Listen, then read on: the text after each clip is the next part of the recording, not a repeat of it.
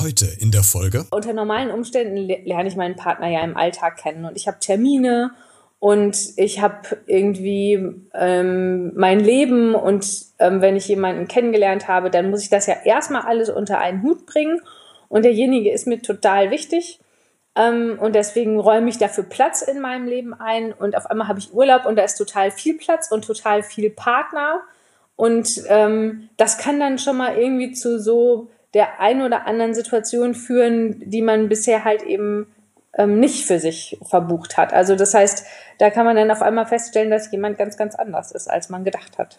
Hallo und herzlich willkommen zu dieser neuen Podcast-Folge. In der letzten Woche, am letzten Donnerstag, äh, haben wir ja Hörergeschichten gehört, wie es denn bei denen damals beim ersten Urlaub mit dem oder der neuen Partnerin oder dem neuen Partner war. Und heute gehen wir mal einen Schritt weiter. Ich habe mir nämlich wieder Martina Bertino eingeladen, meine Beredet-Psychologin, und die kommt immer dann zu Wort, wenn es um das Thema Menschen und Verhaltensweisen geht. Von daher passt dieses Thema heute auch wieder wunderbar. Ich will mit ihr so ein bisschen besprechen, wie ist das denn wirklich der erste Urlaub gemeinsam mit dem oder der neuen Partnerin. Äh, wo kann es da knistern? Wo gibt es Stolperstellen? Wie kann es auch am besten laufen? Macht denn auch getrennt Urlaub machen mal vielleicht Sinn?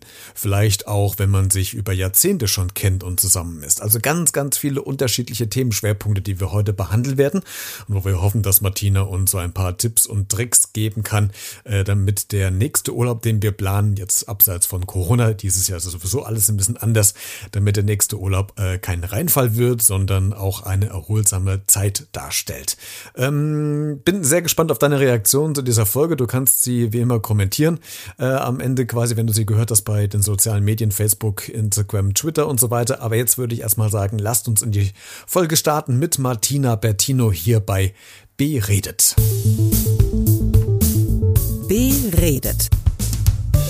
Der Talk mit Christian Becker. Martina, eine Umfrage von myflirt.de unter 2000 Deutschen hat ergeben, dass rund 20 Prozent der Frauen und 24 Prozent der Männer sich nach einem Urlaub getrennt haben. Überrascht dich die Zahl? Nö. Wieso nicht? ähm, naja, Urlaub ist halt immer eine super besondere Zeit. Also wir hatten das ja schon zu Weihnachten. Da habe ich ja, ja, auch gesagt, Urlaub und Weihnachten sind die Zeit, wo wir uns am meisten trennen. Das liegt halt eben an an bestimmten Faktoren, die ähm, dann natürlich besonders auftreten. Also zum einen ist es so die Zeit, wo man ähm, wo man sich was für sich vorgenommen hat auch, aber wo man halt auch auf einmal in einer ganz anderen Situation ist mit dem Partner. Hm. Also unser Alltag sieht ja ganz anders aus. Also es sei denn, ich habe meinen Partner im Urlaub kennengelernt, ähm, aber unter normalen Umständen lerne ich meinen Partner ja im Alltag kennen. Hm. Ich habe Termine und ich habe irgendwie ähm, mein Leben und ähm, wenn ich jemanden kennengelernt habe, dann muss ich das ja erstmal alles unter einen Hut bringen.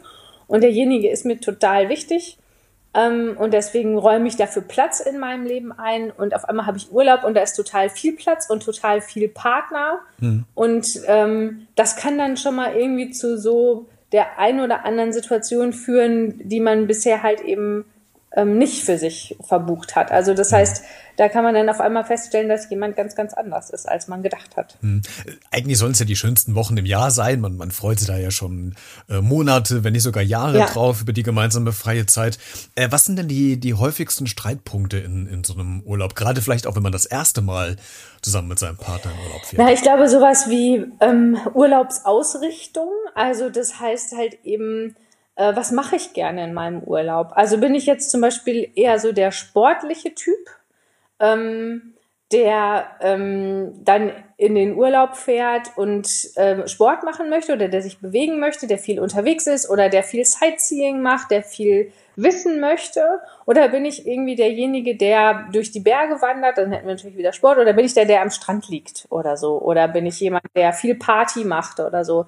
Das können ganz unterschiedliche Ausrichtungen sein, die sich natürlich zum Beispiel auf unterschiedliche Tagesabläufe ähm, also die, die auf unterschiedliche Tagesabläufe hinauslaufen. Welche Tipps hast du denn für Paare, die demnächst das erste Mal in Urlaub fahren oder Urlaub planen? Also wie kann ich mich da möglichst gut vorbereiten, damit es eigentlich gar nicht erst zum Scheppern im, im Urlaub kommt? Vorbereitung ist mal wieder alles. Ähm, also das heißt, Erwartungen abgleichen, schon wenn ich den Urlaub buche. Also ähm, auch wenn ich einen Urlaub eingehe, meinem Partner zuliebe. So, also nach dem Motto, ich bin eigentlich der Typ, der gerne am Strand liegt, aber mein Partner möchte gerne durch die Berge wandern.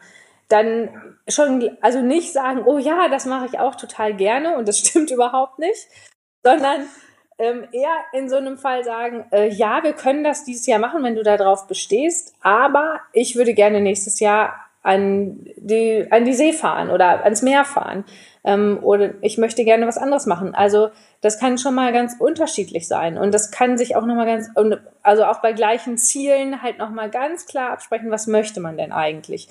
Also ich habe es zum Beispiel bei meinem Partner und mir, wir verstehen uns sonst total gut und unsere Urlaube laufen meistens harmonisch, aber ich bin zum Beispiel eher der Bewegungstyp, während er halt eher und ich möchte gerne viel sehen und er ist eher so derjenige, der gerne schlendert, der gerne nichts tut, der gerne irgendwo lange sitzt und Leute beobachtet. Und da muss man einen Kompromiss finden. Unser Kompromiss bedeutet, ähm, er kommt eine Weile mit und wenn ich ihm zu schnell werde, dann, oder er sagt, ey, die 500. Kirche, Martina, die möchte ich jetzt echt nicht sehen.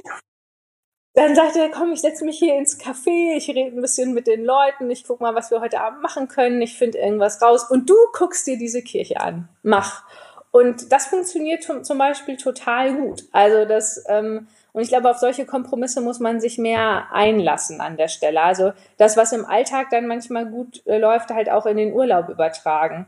Und halt eben ähm, für sich irgendwie dann, ne, natürlich hat das am Anfang zu sowas gefühlt, wie, geführt wie, aber ich würde gerne die ganze Zeit mit dir verbringen. Ja, ich auch, aber ich habe keinen Bock dir hinterher zu rennen. Und ich habe aber unruhige Beine die ganze Zeit im Café bekommen und war dann unzufrieden.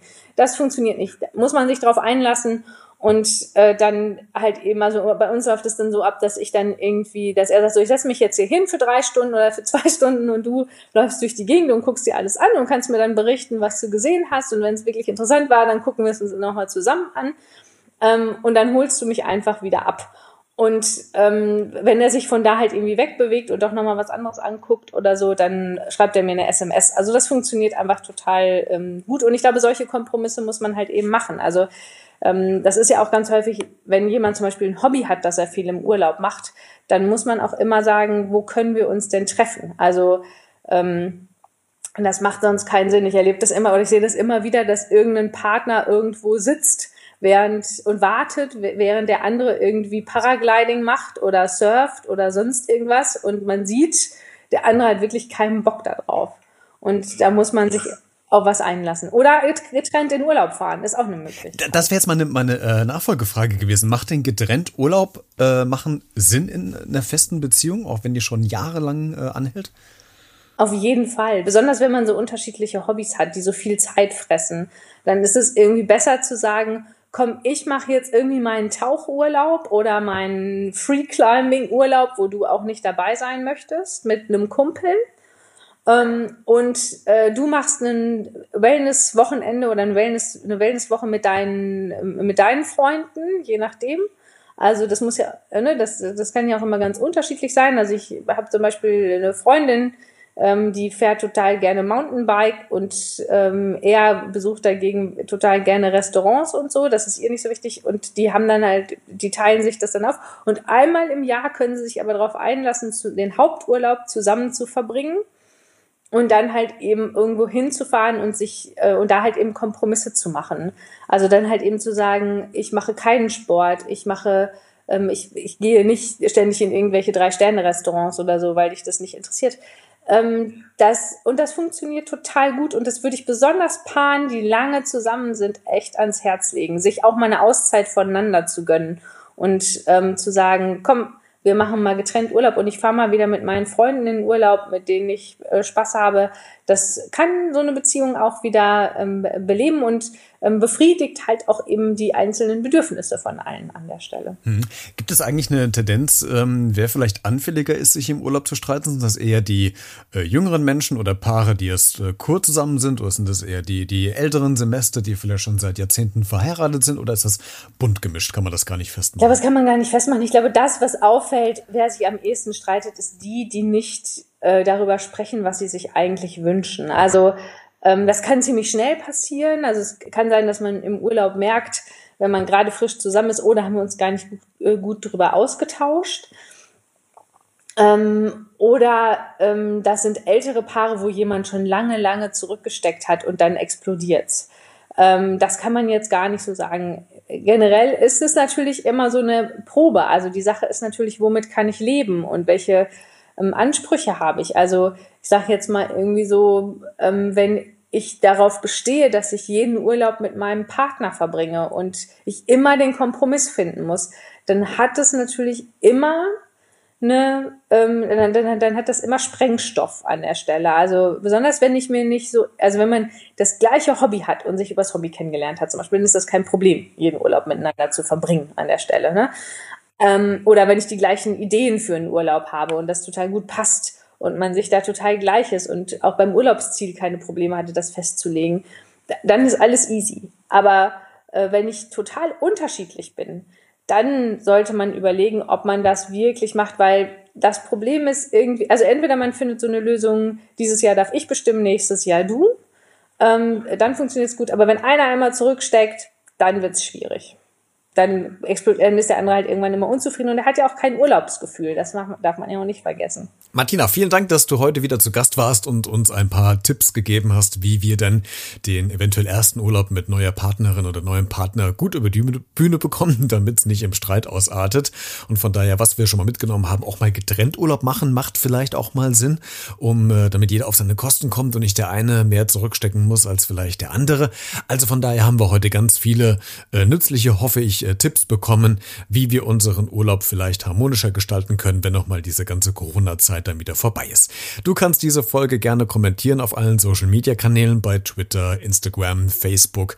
Bin ich gespannt, was deine Meinung ist, ob du vielleicht dir was mitgenommen hast aus dem Gespräch heute oder aber du ähm, schreibst eine E-Mail, genau, an b-redet.gmx.de. Ich bin sehr gespannt auf deine Reaktion, auf deine Rückmeldung zu dieser heutigen Folge. In diesem Sinne, schönen Urlaub, falls du noch nicht weg warst warst. Ähm, Trotz Corona genießt die Zeit, die Auszeit in diesem Jahr wird wahrscheinlich ein bisschen anders sein, aber trotzdem sollten wir uns die nehmen. Und dann hören wir uns nächste Woche wieder und in diesem Sinne auf Wiederhören und bleib neugierig.